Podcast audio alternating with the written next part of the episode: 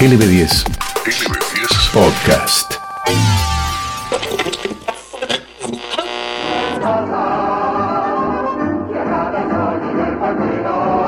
Cada vez que escuchás este sonido, indefectiblemente te trae a Mendoza, estés donde estés, seas de donde seas. Y cada vez que escuchás este jingle,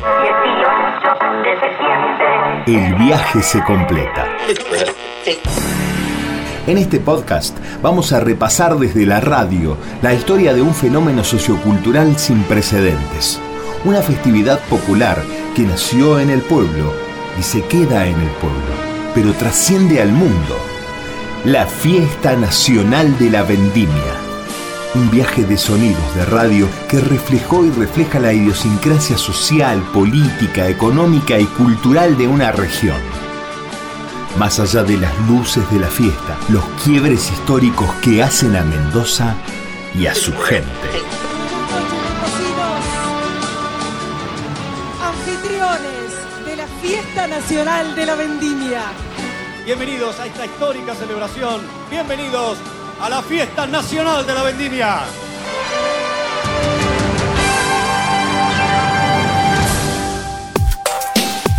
LB10. LB10 Podcast. Vendimia que me hiciste mal. Bienvenidas y bienvenidos al capítulo 2 del podcast Vendimia LB10. La vendimia, desde 1936, ha transitado por cinco periodos de facto, una intervención federal y seis periodos democráticos sin verse suspendida por cuestiones políticas. Pero la celebración sí se vio atravesada por acontecimientos sanitarios y catástrofes naturales que la llevaron a modificar los planes. La profesora de Historia y estudiosa de la vendimia, Elvira Búcolo, nos comenta las dos suspensiones de la Fiesta Nacional de la Vendimia. Sumemos ahora la edición especial de este 2021 por la pandemia. E inclusive hubo años en que se suspendió la fiesta. En el año 56 se suspende la fiesta porque eh, justamente eh, había una epidemia de, mm, este, de poliomielitis y entonces la misma reina que estaba hasta ese momento, Nelly Rota, que representó al departamento de, de General Alvear, decide continuar con su corona eh, durante ese año. Después hay otro año que tampoco se hace la fiesta, que es en el año 85, 1985, que es cuando se produce el terremoto que tira muchas casas y obviamente Yaver, en ese momento gobernador de Mendoza, decide suspenderla. Entonces ahí también la reina anterior la reina del año 84, eh, tiene que reinar en el año 85. Pero, pero, este, el reglamento de la elección de reina hasta ese momento se decía que la reina tenía que ser soltera, no tenía que ser madre y demás. Eh, Nora Stocco fue la electa en el año 84, pero después de ser electa, ella se casa. Entonces, no podía continuar con eh, su eh, reinado y deciden entonces que quien va a continuar con ese reinado será la virreina del año 84, Mónica Tous. Sale entonces el decreto donde se instituye como reina del año 85 sin realizar festejo, ya estaba inclusive el, este, el afiche hecho y todo, que va a representar a la provincia durante todo el año. Es decir, ni siquiera de la, atravesada política argentina por dictaduras, por todo lo que, lo que ha ido sucediendo, e incluso las situaciones económicas, nunca fueron motivo real del por qué se suspendiera ¿no? la fiesta. Tal vez este, hayan influenciado en, la magnitud de la fiesta, en la cantidad de dinero que se gastaba. Por ejemplo, Analía Ortiz Baeza, que fue eh, reina nacional en el año 1976 y que representó Godoy Cruz, siempre decía, mi fiesta como hacía poco que se había, bueno, se había producido el golpe, militar, mi, mi, fiesta fue muy, muy, muy este, pobre. Incluso en el inicio del siglo, la provincia tuvo el primer fin de semana de marzo un hecho histórico, el motín vendimial en el penal de Bolón-sur-Mer, el 6 de marzo de 2000. Jorge Fernández Rojas, periodista mendocino que cubrió para el semanario El Sol los dos días y medio de toma de rehenes y nos relata esas horas de tensión. Fue el 4 de marzo, día viernes, cuando a la tarde, ahí en el patio principal de lo que era la antigua penitenciaría de la provincia, se produjo, había un, festival de música. Había sido organizado por familiares de los presos y por el mismo gobierno y la misma dirección de la penitenciaría en aquel tiempo. Ese evento fue aprovechado por un grupo de internos privados de la libertad para tomar rehenes, que hay, en principio eran 26, pero sí llegaron a ser 50 por el conteo que se hizo finalmente, pero se llenó de tensión todo el ambiente político y de seguridad, porque estaba de la Rúa en ese momento en la provincia también, siendo presidente, ¿no? Esa situación eh, generó un centro de atención importante en Mendoza, porque para colmo, ese viernes eh, era el día de la noche de la Vía Blanca. Todo el aparato de seguridad de la provincia estaba abocado a ese festejo vendimiel, que toda la atención de la nación incluida en ese caso eh, terminara eh, ubicándose en Mendoza y puso al gobierno del entonces eh, gobernador Roberto Iglesias en una situación de tensión extrema con una situación totalmente irregular, irregular y, e imprevista concretamente. Lo que querían los, lo que querían los presos concretamente eran fuga, era fugarse concretamente, con armamento, eh, en helicóptero, bueno, una fuga bien hollywoodense, es lo que pretendían. Quiero saludar en primer término al señor gobernador de la provincia de Mendoza, que está retirándose para cumplir con sus deberes del cargo frente a los episodios conocidos. Este hecho es todo un capítulo en este podcast. LB10 cubrió minuto a minuto los dos acontecimientos, el motín del penal y la vendimia del año 2000. El relato de Jorge Fernández Rojas no tiene desperdicio. Un gobierno nacional debilitado desde lo político, económico y social.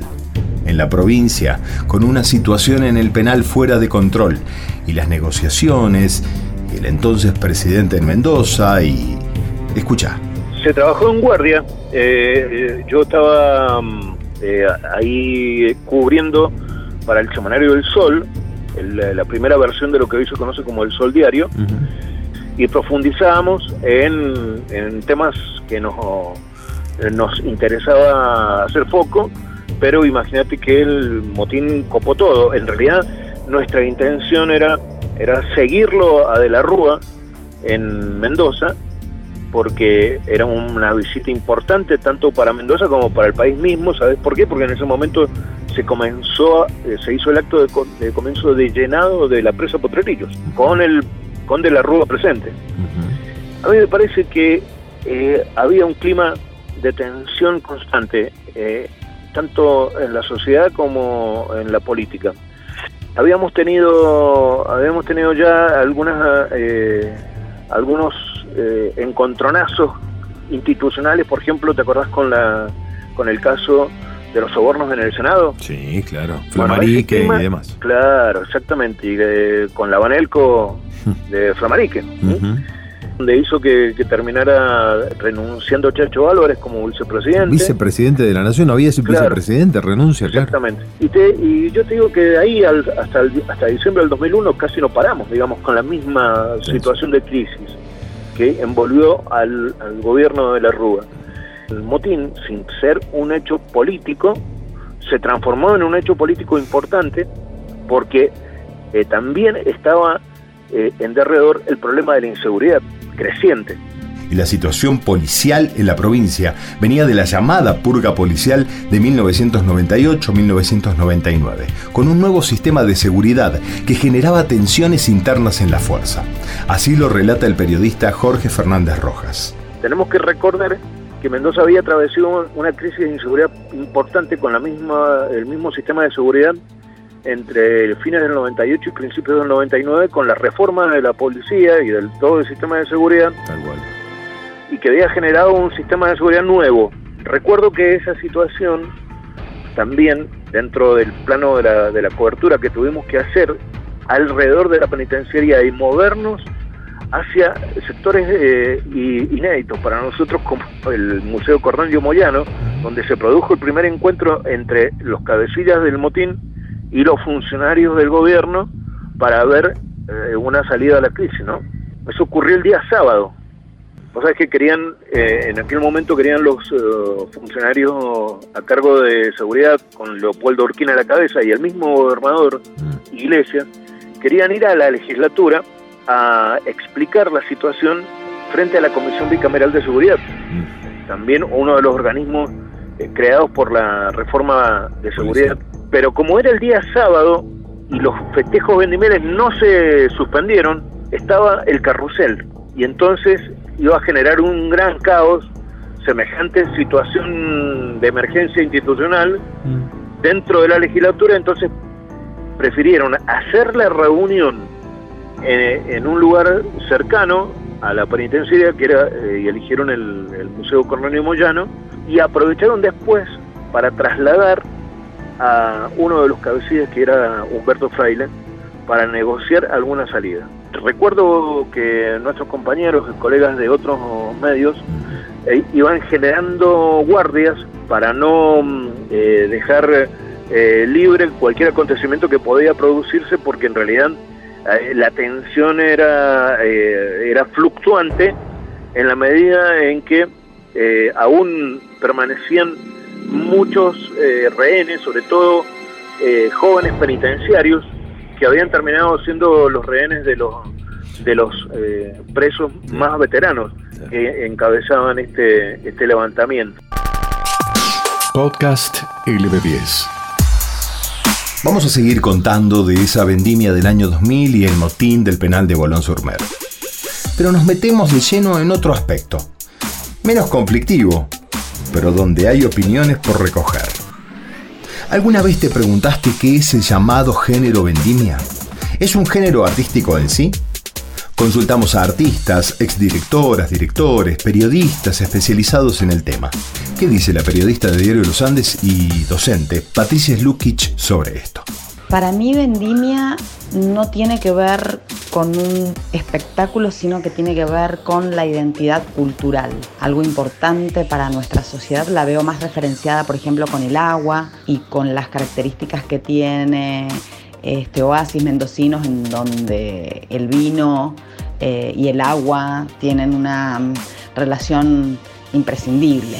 Eh, y eso relacionado con lo que nos define el trabajo de las cosechas, el tipo de producción agrícola que tiene la provincia, lo que se construyó como artefacto para el espectáculo de vendimia, me parece que cada vez está más alejado justamente de esa identidad cultural porque el espectáculo de vendimia está concebido como un, no, se inició así, pero sí hoy funciona así, está concebido como un producto industrial de la industria cultural para mm, embelezar a los turistas y a, los mendocinos que, sienten a la vendimia como un elemento importante de la identidad cultural. Ese espectáculo no está puesto en función de esa, de esa construcción identitaria, sino que está puesto en función de algo que tiene que ver con más bien lo contrario, con la, con la forma, nada más que con la forma. Y en ese buscar solamente la forma, lo que involucra el espectáculo de la vendimia, me parece a mí que, que se, se, ha quedado cristalizado en el tiempo, sumamente conservador eh, y que no responde, no, no va pudiendo dar cuenta de los cambios que en la identidad cultural real de nuestra sociedad se han ido dando. Porque esa noción de el agua y el vino y del, del trabajo agrícola no es el mismo eh, en la década del 60 o en la década del 40 que ahora. Sin embargo, el espectáculo de la vendimia ha dejado rigidizada esa idea, esa noción, y trabaja sobre una noción que ya no nos, no nos interpela, una tradición, eh, se esfuerza por conservar la forma, sin importar cómo el contenido ha ido cambiando, lo que le pasa es que queda vacía en su contenido y se convierte en un estereotipo, en un cliché, en un artefacto que tiene un destino muy distinto que el de interpelarnos como sociedad. La mirada artística de un actor y narrador de vendimia como Adrián Sorrentino compara las diferentes ramas del arte que componen a esta fiesta. Para mí, Vendimia es una inspiración enorme. Yo nací en Mendoza y me crié viendo vendimias. Creo que gracias a Vendimia comencé con el arte. Creo que todos los mendocinos tenemos como un empujoncito hacia el arte por, por las vendimias, porque uno en Vendimia ve bailar, uno en Vendimia oye cantar, uno en Vendimia escucha instrumentos, de actuar, lo visual de Vendimia que es imponente, tiene un marco gigantesco de histórico y creo que es una fiesta esperada y que todos celebramos en el formato que sea, pero para mí es de mucha inspiración y creo que le debo mis inicios en el arte gracias a Vendimia porque me crié viendo arte en esas circunstancias.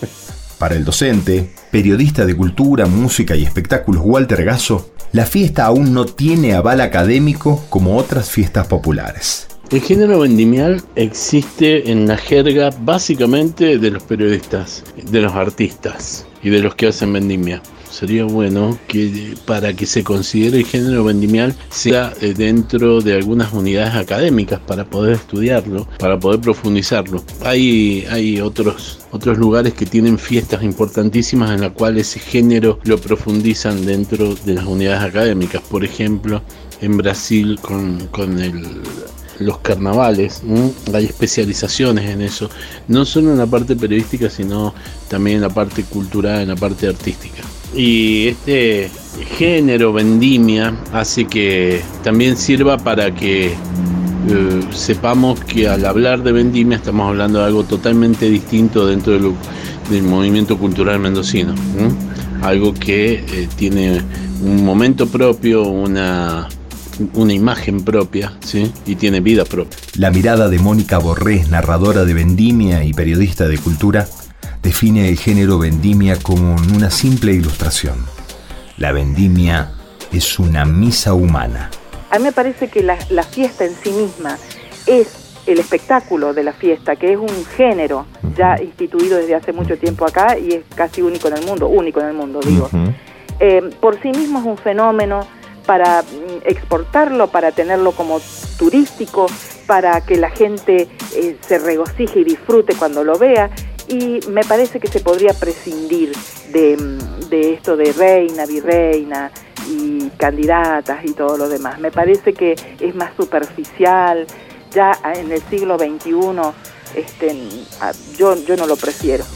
Y uno va a ver esa misa humana que es la vendimia, es, son los autoconvocados. ¿Quién va si no le interesa? Excepto que te mande una radio, por ejemplo, ¿no? O alguien a trabajar a tirar cables. Como la vendimia tiene eh, unos ítems ya preponderados por los que hay que pasar y son el, el aborigen, el, el, originario, la llegada de los españoles, la conquista, la llegada de los inmigrantes, eh, bueno, lo que todos ya sabemos, el, la vitivinicultura pujante y, el, y, un tango y además este, mucho folclore que la gente espera, la Virgen de la Carrodilla o sí o sí, eh, ya se sabe, es como una misa humana donde vos sabés cuándo te van a dar la, eh, la homilía, cuando te parás, cuando te tomas la hostia, etcétera. Y es algo que te, mm, eh, te inspira respeto. Yo te soy bonaerense y cuando vine acá, me, yo prefiero siempre lo, lo, pequeño, digamos, lo, no por elitista, sino que me gusta la música de cámara o, cosas pequeñas, no no muy rimbombantes, ni mucho, ni mucho color, ni mucho movimiento. Mm pero eh, ¿quién, ¿quién puede desatar el nudo de Mendoza y vitivinicultura? Fíjate qué importante es la marca cultural, porque nadie puede negarte que Mendoza y el vino son este, un matrimonio. Pero hay quienes van más allá y no creen que resuma la categoría de género artístico más allá de los límites de Mendoza. Esto nos dice el dramaturgo, director y docente Rubén González Mayo, quien trabajó en la dirección de actores en el año 2001. esa fiesta que fue al Estadio Malvinas Argentinas. Yo, yo no analizo, voy un poco más allá, o quiero, o pretendo ir un poco más allá respecto de lo que es la, creatividad dentro de ya lo, lo, estipulado, lo conocido. Está bien, el gaucho es el gaucho, el malambo es el malambo, lo folclórico y la Virgen de la Carrodilla, que son como hitos impuestos, insisto, por una, por una religiosidad que vaya a saber de dónde viene. Yo digo, eh, no toda la gente que, cosecha creo que es católica. No, hay, mucha gente que no cree, mucha gente que es evangélica o es judía. Entonces como que eso está muy ligado a lo que decía anteriormente al dogma y lo político.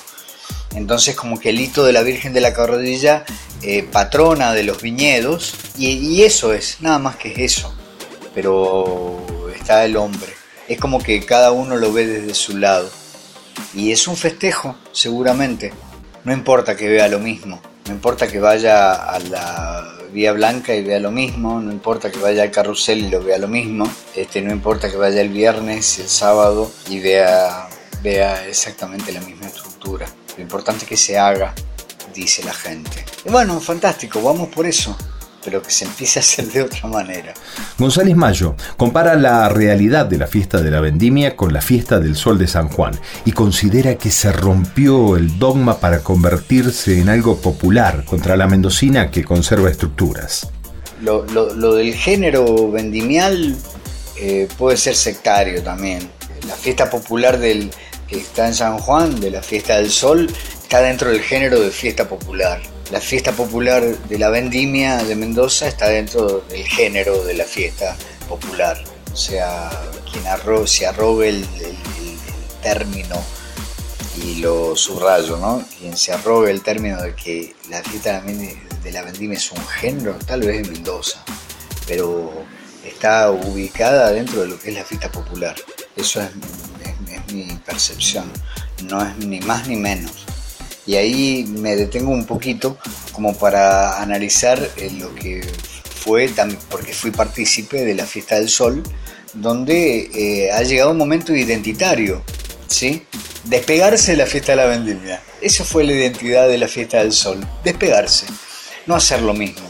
Es, eso por analogía tiene, tiene que ver con lo que dije al principio, despegarse de la estructura, generar el recurso convocar a otras mentes, a otras posibilidades, no negarse, para que el género, si vamos a hablar del género, no se eh, retrotraiga y no se estanque y que sea un común denominador de lo ya estipulado en la fiesta de la vendimia.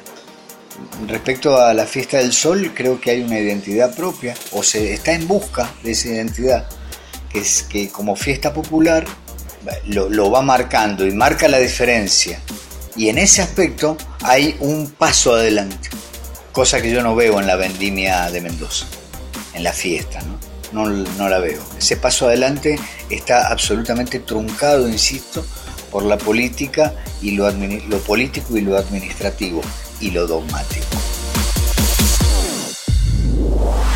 Esto es LB10 Podcast. Podcast cierro con un chisme. ¿Sabías que en la década del 70 y gracias al reclamo de una reina, Mendoza instituyó una figura legal en el cargo de Reina Nacional de la Vendimia?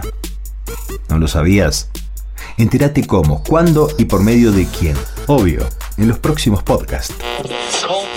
Fiesta Nacional de la Vendimia. Si bien en el decreto de creación de la fiesta habla del llamado concurso todos los años, bueno, hay varias canciones, pero la del año 46, que es el canto a Mendoza, gustó tanto, dice que la gente salía eh, de la fiesta cantándola. LB10, la radio de la vendimia. Llamó la atención mucho, digamos, el, nivel de violencia que, eh, que ejercieron eh, los presos una vez amotinados, no, no en, la toma de rehenes y en el inicio del motín. Llegó un momento que Iglesias le imploró que no hubiera muertos. La nueva reina nacional de la vendimia es... realidad lo que tratamos de trabajar son los discursos, es como ellas quieren decir, como lo pueden decir, seguir buscándole eh, la estructuración de su comunicación de la mejor manera posible, acorde a las posibilidades y al entrenamiento que tenga cada uno. Yo era bastante chica, tenía 16 años, salgo reina en un año donde primer año de democracia el reglamento que, eh, que, teníamos en ese entonces no permitía que la reina fuera casada ni tuviera bebé. Ella tuvo que abdicar en la virreina, que era yo. Mismo apellido dos veces reinas. Aquel 1985 en el que se suspende la fiesta justamente eran reina y virreina Tunuyán y Tupungato. Eh, en este, este año estamos al revés, Tupungato y Tunuyán, pero es más o menos lo mismo. Y justo mi tía, una prima hermana de mi papá, Rosana, quien era la virreina, asume como reina el año siguiente porque bueno, la reina decide dejar. Podcast LB10 Vendimia. Seguí escuchando y descubrí más.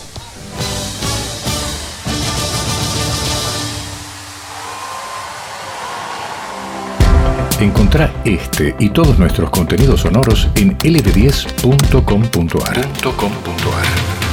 LB10, la radio con historia, la radio con futuro.